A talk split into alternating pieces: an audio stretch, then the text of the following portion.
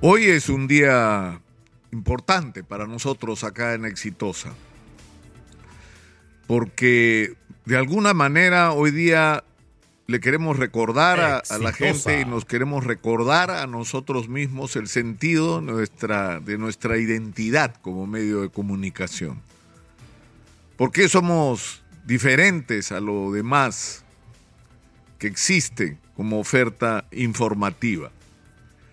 Y eso tiene que ver con algo muy simple, que es de dónde viene esta empresa, de dónde nace. Y nace de la propia gente y nace de las provincias. Nace del interior, de las regiones del Perú. Exitosa no comenzó en Lima. Y, y desde el comienzo, el sentido de Higinio Capuñay de crear esta empresa era darle voz a los que en este país no tenían voz. Y comprometernos con los problemas de las personas, de los ciudadanos, y hacer todo lo que esté en nuestras manos, no solamente para que estos sean escuchados, sus reclamos, sus necesidades, sus urgencias, sus angustias, sino además tratar de ayudar a encontrar las salidas a las dificultades y a los problemas que atravesamos los peruanos, pero además poner de nuestras manos o, de alguna manera ser instrumentos para tender puentes que permitan que la gente que necesita ayuda la reciba con urgencia que muchas veces el aparato del Estado por la ineficiencia y la corrupción que lo caracteriza, eh, no lo hace, no cumple con su función. Y eso tiene que ver directamente con la promoción de la solidaridad. Exitosa. Y lo que hoy se ha puesto tan de moda y que se llama la responsabilidad social de las empresas. El no olvidarnos de que somos parte de una sociedad donde hay mucha inequidad, donde hay mucha injusticia, y donde los beneficios del crecimiento económico que ha sido extraordinario en los últimos años no alcanzan a las personas, a la inmensa mayoría de peruanos. Y por eso se lanzó el proyecto de Salva una olla por iniciativa de Esther Capuñay. Porque había que hacer algo. Es decir, no nos bastaba con ir, llegar a los cerros donde vive gente que no debería estar viviendo ahí porque son zonas altamente vulnerables, donde no tienen acceso a servicios elementales, donde viven parte de esos peruanos, de ese 10% de peruanos que no tienen agua potable, de ese 23% de peruanos que no tienen alcantarillado ni desagües, de esos 16 millones de peruanos que están en el límite, según el Banco Mundial, del riesgo alimentario, donde viven ese 20%, es decir, ese uno de cada cinco peruanos que simplemente no está comiendo como debería comer porque la calidad de su comida no es la que debería ser, ni la frecuencia de su alimentación es la que debería ser, donde vive la gente que come una vez al día, en el Perú de hoy, en el Perú del crecimiento económico, ¿no? En el Perú que bate récords de exportaciones y que sin embargo convive con esta cruda realidad de millones de peruanos. Entonces nosotros no podemos ir y reportar cómo eh, la gente no tiene que comer, cómo se hacen ollas comunes para que la gente eh, tenga alimentación, porque si esas madres no se organizan, no se unen para resolver colectivamente lo que debía ser resuelto en cada hogar y por cada familia, porque no tienen los recursos necesarios para hacerlo. Si no fuera por esas ollas comunes, esta gente no come. Y constatar no solamente el esfuerzo extraordinario que están haciendo, sino el abandono de las autoridades. El hecho de que sean prácticamente invisibles para las autoridades. Yo odio algunas expresiones sociológicas que cada cierto tiempo se ponen de moda.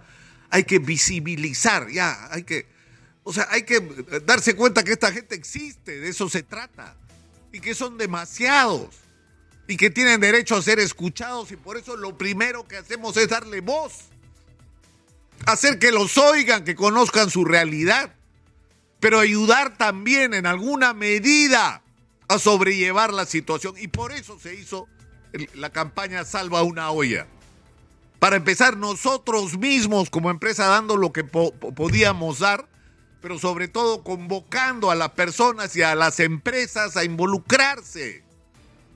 No solo a criticar la ineficiencia y la corrupción del Estado, sino a hacer lo que esté en nuestras manos para ayudar a, que nuestros hermanos que están sufriendo, que están pasando hambre, porque ese es el nombre que tiene esta enfermedad, hambre, sobrelleven esta situación.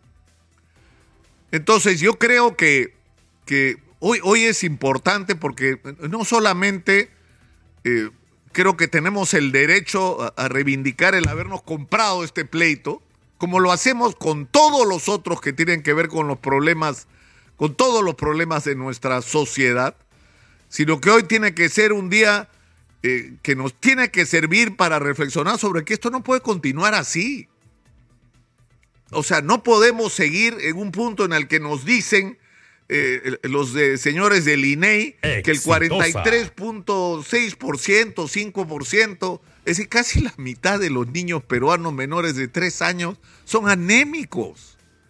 O el que nos digan que el 11% de la población infantil menor de 5 años sufre de desnutrición crónica, o sea que son niños que perdieron el futuro porque no recibieron la alimentación que requerían y por lo tanto han perdido la capacidad de competir con otros niños en el aprendizaje, porque sus cerebros no van a poder funcionar como lo de los otros por el déficit en la alimentación.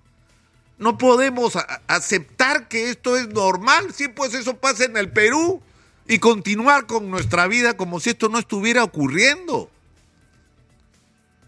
Entonces es evidente que la solución de fondo a estos problemas es una transformación real de la, de la vida nacional, una transformación inteligente y con proyección de cómo vamos a hacer para explotar nuestros recursos de la mejor manera para concertar con quienes traigan la inversión para que sea un beneficio para ellos, pero también para nosotros, que en este contexto se realice un proceso de industrialización del país, que es algo que lamentablemente abandonamos hace décadas y sobre lo que llamó insistentemente la atención Guido Penano, acá en Exitosa.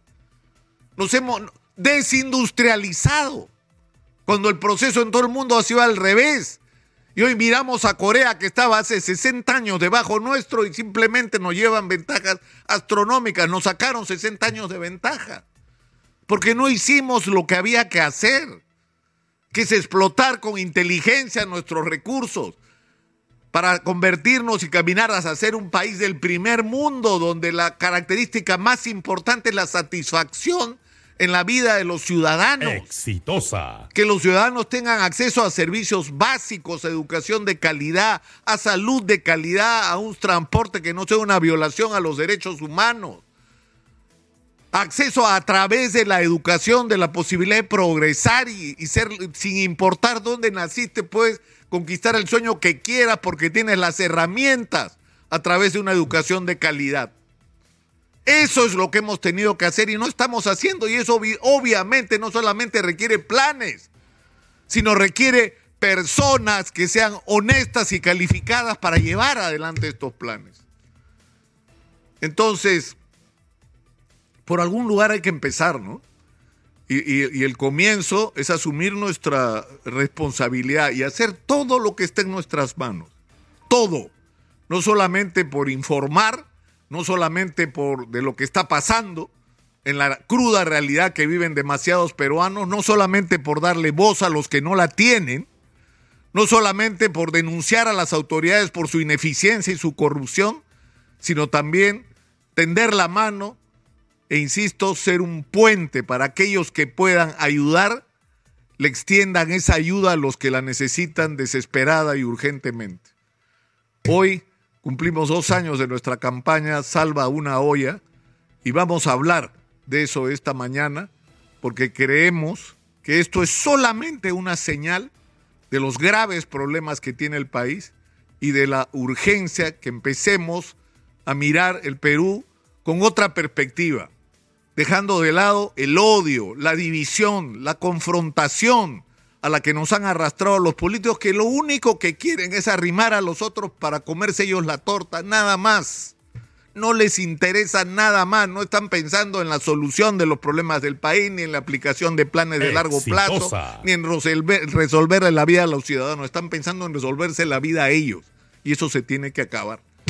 Y para eso estamos nosotros acá, en Exitosa, la voz de los que no tienen voz.